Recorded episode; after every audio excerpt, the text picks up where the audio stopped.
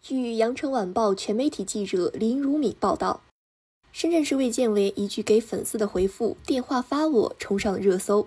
市原一孕妇家属在其公众号留言反映，孕妇情况有点急，等待核酸检测结果入院，能否优先安排？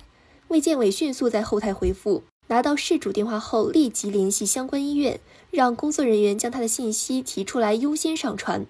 事情快速解决，孕妇顺利入院。网民把电话发我顶上了热搜，并延伸出了各种欢乐调侃，戏称一句电话发我尽显霸总气场，权为民所赋。在这里，人们看到了权力本来该有的模样，民有所求，我必应之。霸总气场，雪中送炭，急人所求，让人如沐春风。深圳突发疫情，但是人们看到的不是慌乱和焦虑，该测核酸测核酸，该看病的看病，该结婚的结婚。有张有弛，淡定从容。一位穿着新娘礼服的姑娘接到核酸检测的通知，为了不耽误其婚礼，工作人员安排其优先检测。平常为人所深恶痛绝的插队行为，在这个场景中不仅没有引来反感，反而收到了一篇祝福之声。人们祝福这位新娘，也为工作人员动用全力安排其优先检测而叫好。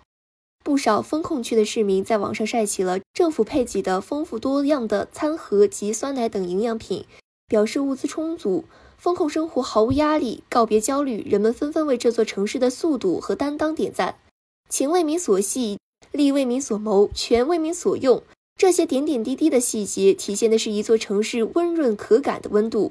疫情容不得有丝毫的马虎大意，但在严格执行疫情防控规定的前提下，为广大市民做好各种服务保障工作，努力使他们的日常生活不受影响或最小影响，体现了城市管理体系治理能力的不断优化和完善。